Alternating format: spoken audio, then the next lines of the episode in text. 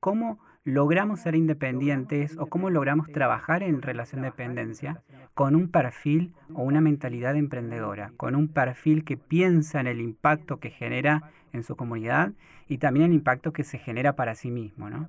Creo que ahí está el, el mayor desafío que tenemos hoy día, formar y formarnos no solamente como profesionales académicos, sino como profesionales que impactamos en la realidad socioeconómica en la que vivimos. Hace unos años compré una libreta que llevo a todos lados.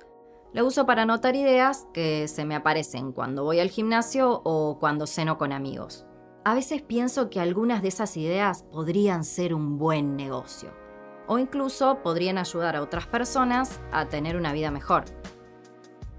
La realidad es que, más tarde o más temprano, las abandono y sigo con mis cosas no soy precisamente lo que se dice una buena emprendedora.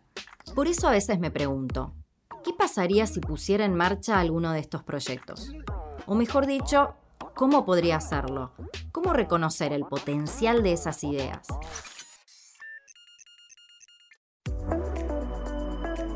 Toma nota. El espacio de Universidad Siglo XXI donde se dice aprendiendo. Todos tenemos ideas, siempre. Una cualidad que tenemos como seres humanos es la capacidad de poder crear y pensar nuevas alternativas, nuevas soluciones, ¿no? De hecho, constantemente cuando vamos caminando por las calles se nos ocurre, uy, yo haría tal cosa o yo inventaría tal cosa. Soy Manuel Peña Álvarez y lidero el Centro de Emprendimiento e Innovación de la universidad.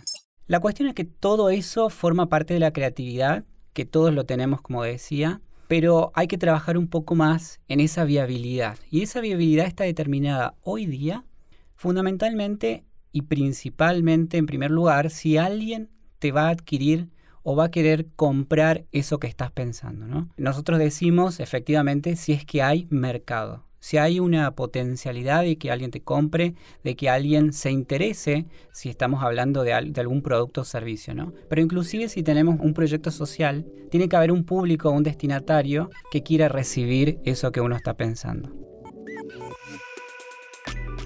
Lo que dice Manuel me interesa mucho y voy a volver sobre ese punto. Pero antes quiero saber qué significa técnicamente ser un emprendedor.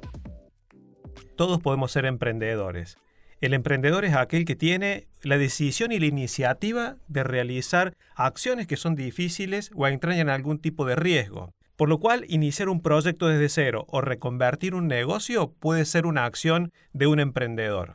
Soy Marcelo Lesta y soy el director de la licenciatura en emprendimiento en la Universidad Siglo XXI. El recurso más importante que ponemos en juego se llama tiempo, y las competencias claves para poder llevarlo adelante es la creatividad e innovación sin ningún tipo de dudas.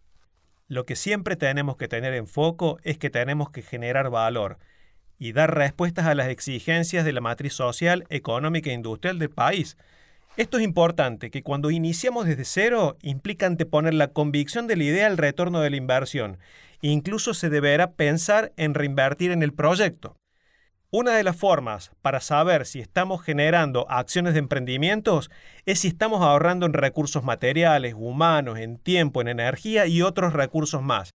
Tenemos que tener la idea de estar aprovechando siempre la capacidad contributiva de la gente para lograr con ellos la mayor eficiencia y el desarrollo de sus propias capacidades. Cuando la demanda no está satisfecha y tenemos los recursos disponibles para hacerlo, eso también es una idea de que estamos en una acción de emprendimiento cuando tenemos la oportunidad de llevarla a cabo y los conocimientos adecuados y la pasión por hacerlo, eso también son ejes del el emprendimiento. Ahora que los escucho me empieza a entusiasmar. Es tentador imaginar un emprendimiento propio, ¿no? ¿Cómo debería formarme para encararlo? ¿Qué cosas debería aprender? Hay una creencia de que emprender implica formar empresas y ser muy exitoso formar quizás Facebook, formar Apple y generar un montón de, ingreso y de dinero, ¿no? Pero la realidad hoy, es diferente. Hoy tenemos muchas personas que se vuelven al mundo académico, que se quieren formar, que se quieren especializar y durante su trayecto formativo se encuentran con esta situación de ¿qué hago cuando me reciba? ¿Qué hago cuando me gradúe? ¿no? Y en ese proceso Muchas personas deciden trabajar en relación de dependencia y otras muchas deciden formar sus propios emprendimientos. Creo que ahí está el, el, kit de la cuestión, hay que pensar hacia dónde voy, quiero formarme en una empresa, qué habilidades necesito para desarrollar mis habilidades de proactividad, de trabajo en equipo, de iniciativa fundamentalmente, y si quiero desarrollarme de manera independiente, sea psicólogo, sea abogado, sea ingeniero, qué herramientas necesitaría para poder hacerlo de manera exitosa. Y ahí es donde está el mayor desafío, ¿no? ¿Cómo logramos ser independientes o cómo logramos trabajar en relación de dependencia con un perfil o una mentalidad emprendedora, con un perfil que piensa en el impacto que genera en su comunidad y también el impacto que se genera para sí mismo, ¿no? Bueno, entonces es hora de evaluar opciones académicas. Quizás Marcelo nos pueda contar algo de la licenciatura en emprendimiento que dirige. Dentro de las recomendaciones o dentro de los atributos que una persona, un potencial estudiante puede encontrar en nuestra licenciatura, es realmente la oportunidad de alcanzar una formación novedosa que reúne nociones y herramientas específicas de campos como el marketing, la venta, el management y el liderazgo. Lo más importante de todo esto es saber que todas estas disciplinas están conectadas y que las conectamos permanentemente para poder mirar y poder pensar en función de un proceso.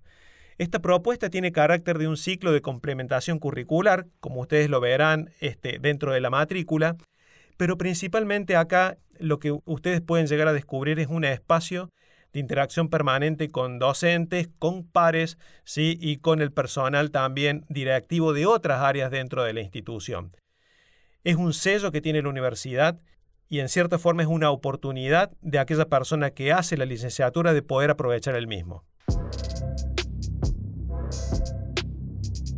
Volvamos a charlar sobre la viabilidad de las ideas me gustaría recibir algunos consejos prácticos para identificar cuando estoy frente a una gran oportunidad que no tengo que dejar pasar. Hay que salir de la oficina, hay que salir de la conceptualización, hay que salir del me imagino tal cosa, sino que hay que ir al terreno, hay que hablar con las personas, hay que preguntarles si les interesa y hay que conocer cuál es el problema y la necesidad real que tienen. Creo que eso determina al fin de cuentas si la idea va a ser viable o no. Los tips acá que tenemos que considerar para saber si estamos en el buen camino es saber escuchar, estar preparados y buscar la oportunidad. Una dificultad para los emprendedores es la sostenibilidad. Se arranca con mucha energía y entusiasmo, pero con el correr de los años el proyecto se desdibuja, ya sea por falta de rentabilidad o simplemente por cansancio. ¿Cómo evitar esto? Lo primero que diría es que una idea de negocio o un proyecto de emprendimiento no es inmutable. Esto significa que puede cambiar en el tiempo, puede evolucionar y así se espera. Generalmente cuando nosotros arrancamos con un proyecto, con un producto, con un servicio, hay un mercado concreto que tiene esa necesidad o hay un público que tiene esa necesidad en concreto. Pero esas mismas personas como se trata de personas justamente, evolucionan también en el tiempo y cambian sus necesidades, cambian su forma de consumir, sus intereses. Y cualquier emprendedor que quiera ser exitoso a largo plazo tiene que focalizarse en el cambio de las tendencias y en el cambio de los hábitos de consumo y de los cambios del interés de la gente. Eso es lo que asegura la sustentabilidad a largo plazo tenemos que tener en claro que cuando generamos una idea o avanzamos sobre un proyecto, todo esto puede llevar a tener insumos de tiempo y tenemos que pensar primero antes de iniciar las acciones, es decir, pensar en cómo vamos a estar avanzando en cada uno de nuestros procesos, etapas, qué recursos en cuanto a materiales necesitamos, qué personas son las idóneas para que nos acompañen, a los efectos de que cuando uno avance un proyecto, avance verticalmente. Esto quiere decir tratando de tener los menores ajustes a través del tiempo. Ponemos en juego recursos, como decíamos anteriormente, que tienen que ver con el tiempo, pero indudablemente tienen que ver con lo económico. Antes de cerrar, me gustaría que dejemos tres claves para los emprendedores del futuro que están escuchando este capítulo. Y yo aprovecho y anoto en mi libreta, obvio. La primera clave que creo es importante para los emprendedores que se vienen y que están en proceso, tiene que ver con el autoconocimiento. Eso es fundamental en cualquier instancia de emprendimiento, pero determina también el éxito en el mediano y en el largo plazo. ¿Qué es lo que quiero? ¿Qué es lo que me gusta? ¿Qué quiero desarrollar? ¿En dónde me veo? ¿En dónde me proyecto como profesional o como emprendedor? Esa es la primera recomendación que les daría, ¿no?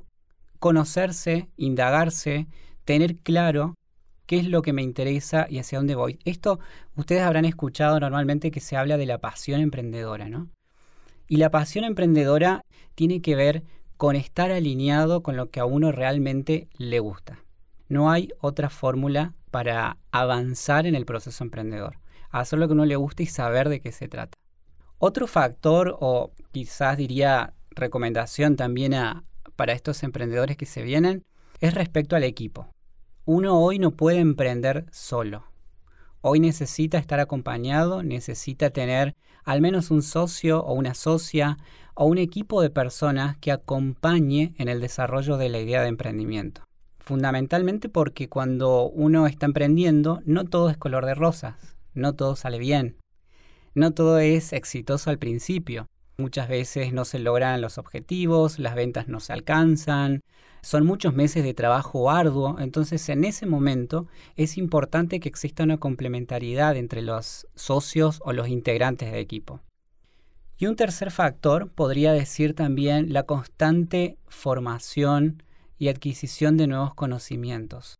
Décadas atrás, los emprendedores se sostenían por la intuición, ¿no? Esto de decir, yo creo que el negocio va por acá y vamos por acá y llevaba ese emprendedor, esa emprendedora llevaba todo su equipo a ese punto.